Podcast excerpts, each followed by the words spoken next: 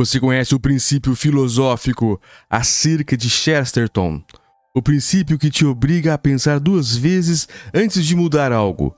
É um princípio fundamental para um ano de 2024 com bastante prosperidade. Vou fazer a leitura aqui da BBC News Mundo e espero que você goste, porque é um princípio essencial para a vida.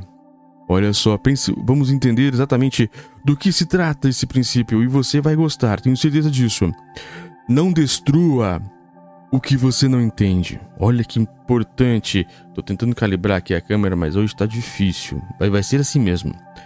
Isso é, um, em resumo, o aconselho uma regra simples chamada de cerca de Chesterton que sugere que você nunca deve destruir algo, mudar uma regra ou alterar uma tradição se não entender por que ela foi criada. É entender os princípios antes de tentar fazer algo novo, antes de tentar dar a modernidade a qualquer coisa. Olha que interessante é, de certa forma, um apelo à humanidade ao criticar e querer reformar desde políticas ou instituições até costumes familiares, protocolos de trabalho ou linhas de código em programas de computador. Essa teoria ressalta que, sem compreender totalmente o que está acontecendo, as consequências de, da ação precipitada podem acabar sendo muito piores do que aquilo que se pretende reparar. Aquela coisa da cerca pode parecer estranha, mas é chamada assim pela forma como a ideia foi ilustrada por quem a tornou famosa, o escritor e filósofo inglês Gilbert Kate Chesterton, que ele, que ele nasceu em 1874 e faleceu em 1936. Chesterton era um gigante obeso, como Jorge Luiz Borges o descreveu no prólogo do conto O Olho do Apolo do livro A Biblioteca de Babel. O escritor argentino afirmou ser um homem gentil e afável, que poderia ter sido Kafka ou Poe, mas escolheu corajosamente a felicidade ou fingiu tê-la encontrado. Ele mas as obras que causaram maior impacto foram cerca de 50 contos sobre um detetive que era um padre aparentemente ingênuo, mas psicologicamente perspicaz, chamado, chamado Padre Brown. Ah, tem uma série, né? Eu já vi uma série parecida com isso mesmo. A literatura é uma das formas de felicidade. Talvez nenhum escritor tenha me proporcionado tantas horas felizes quanto Chesterton, escreveu Borges. Quando não estava escrevendo ou mais tarde dando entrevistas para a BBC, ele adorava debater muitas vezes se envolvendo em disputas públicas amistosas com intelectuais como George Brown Shaw, H.G. Wells e Bertrand Russell, ou brincava com eles. Certa vez, ele disse a Shaw: ao ver, ao ver você, qualquer um pensaria que uma fome atingiu a Inglaterra, ao que Shaw respondeu: Ao ver você, qualquer um pensaria que você causou a fome. e era engraçado também, inclusive. Mas algo que ele levava muito a sério era a religião. Abre aspas. Da fé anglicana ele passou para a fé católica, que, segundo ele, se baseava no bom senso, diz Borges.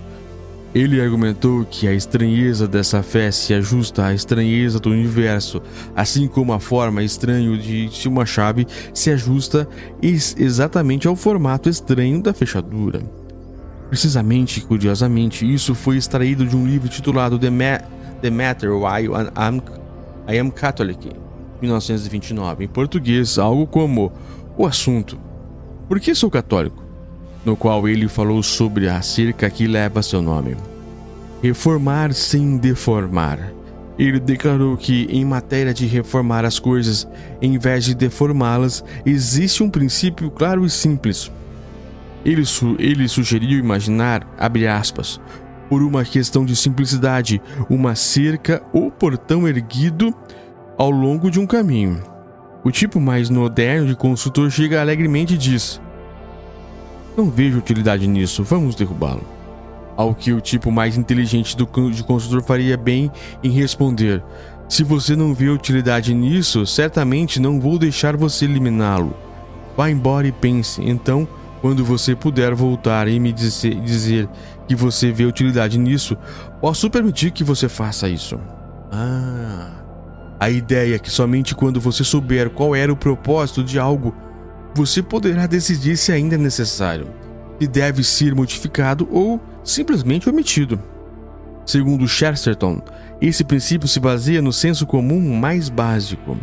A cerca não cresceu ali, não foi criada por sonâmbulos que a construíram durante o sono.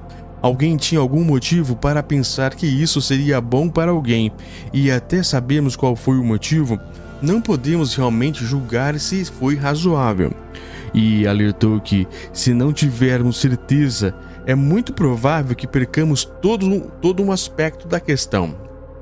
A cerca, por exemplo, mesmo que fosse em mau estado e pequena, talvez separasse as vacas das ovelhas, imaginou o filósofo John Thompson em The Big Think.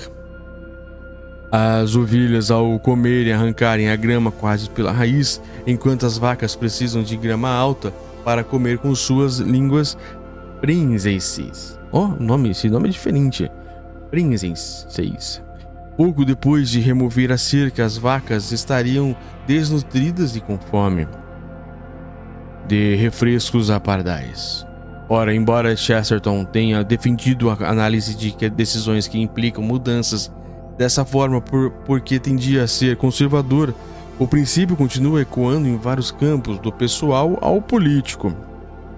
Ao tentar mudar maus hábitos, por exemplo, como muitas vezes deixamos de levar em conta que eles não parecem do nada, geralmente evoluem para satisfazer uma necessidade não entendida. Oh. Se esse aspecto não for levado em consideração, mesmo que um hábito seja eliminado, ele poderá ser substituído por outro mais prejudicial, prejudicial, prejudicial ainda. No nível empresarial, em um post considerado clássico, o empreendedor Steve Blank deu um exemplo que viu em startups quando elas crescem e contratam diretores financeiros.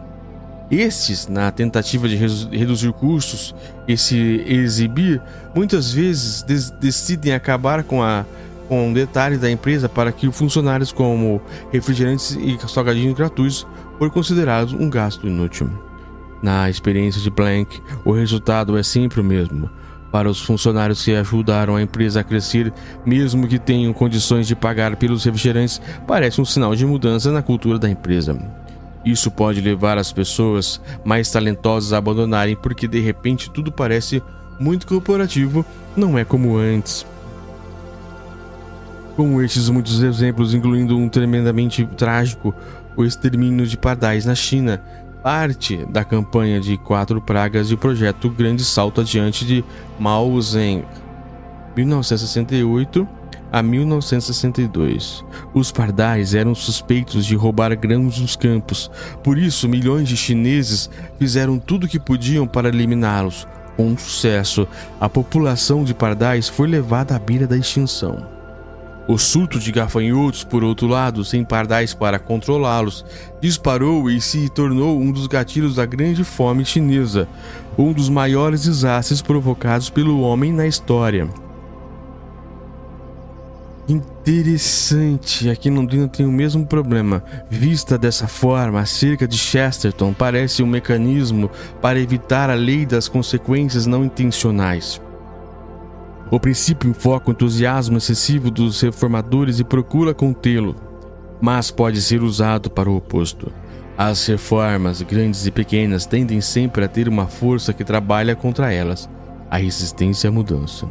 Uma organização, por exemplo, pode facilmente se tornar algo desnecessariamente complexo que já não se adequa à sua finalidade mas quanto mais tempo sobreviver, menor será a prob probabilidade de, se for, de, de reforma ou abolida.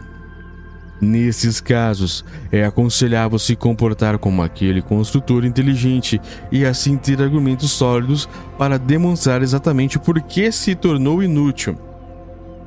Mas às vezes, não importa o quanto você queira, você não pode se dar ao luxo de examinar todas as decisões. Portanto, talvez valha mais a pena invocar Alexandre o Grande do que Chesterton. Segundo a lenda, quando Alexandre conquistou a Frígida, foi desafiado a desatar o nó górdico, górdico tão complicado que um oráculo declarou que quem conseguisse desfazê-lo estava destinado a governar toda a Ásia. Alexandre tentou por um tempo até cansar. Ele declarou, declarou que não importava como conseguiria isso, então ele desembanhou a espada e cortou de, um, de uma só vez. O importante é saber se você está olhando para uma cerca ou para um nó. Às vezes sim, às vezes não. Existem certas estratégias que podem ser usadas como guias nesses casos. Aqueles que trabalham com computação, como na estratégia de Alexandre, a grande ou grande, às vezes usam o que chamam de teste do grito, que aplicam a produtos, serviços ou capacidades que estão ativos, mas ninguém usa. É simples. Retire e espere ver se alguém grita. Se isso acontecer, instale. é, é um caso que poderia se enquadrar nas decisões do tipo da tipo 2 escritas pelo fundador da Amazon, Jeff Bezos e uma carta aos acionistas que muitos usam como referência para discernir entre as opções de fechamento ou de nó. Só que ele falou sobre portas.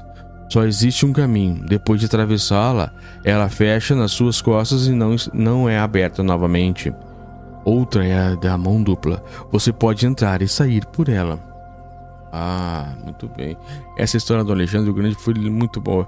Algumas decisões têm consequências e são irreversíveis ou quase irreversíveis, portas de sentido único, e essas decisões devem ser tomadas de forma metódica, cuidadosa e lenta, com grande deliberação e consulta. Se você passar e não gostar do que vê do outro lado, não conseguirá voltar para onde estava antes. Podemos chamar essas decisões do tipo 1, mas com, com, com a maioria das decisões não é assim. São mutáveis, reversíveis, são portas de mão duplas.